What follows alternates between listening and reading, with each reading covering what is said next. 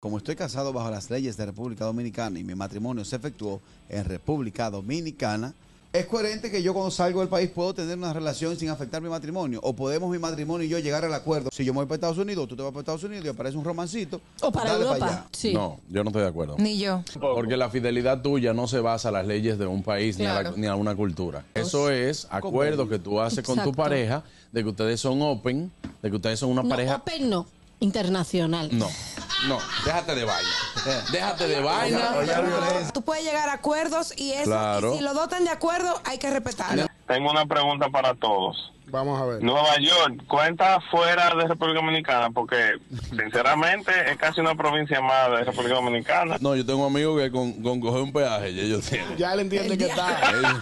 Si tú te casas y haces un compromiso, no es un papel, no es un anillo, no es nada, sino es tu persona hacia la otra persona. El hombre que se fue para Estados Unidos a tirar el pleito, a trabajar, y dura un año sin venir aquí, y está casado, y manda su remesa. ¿Crees tú, mujer y hombre dominicano, ay. que cuando el cuerpo pide no hay que darle?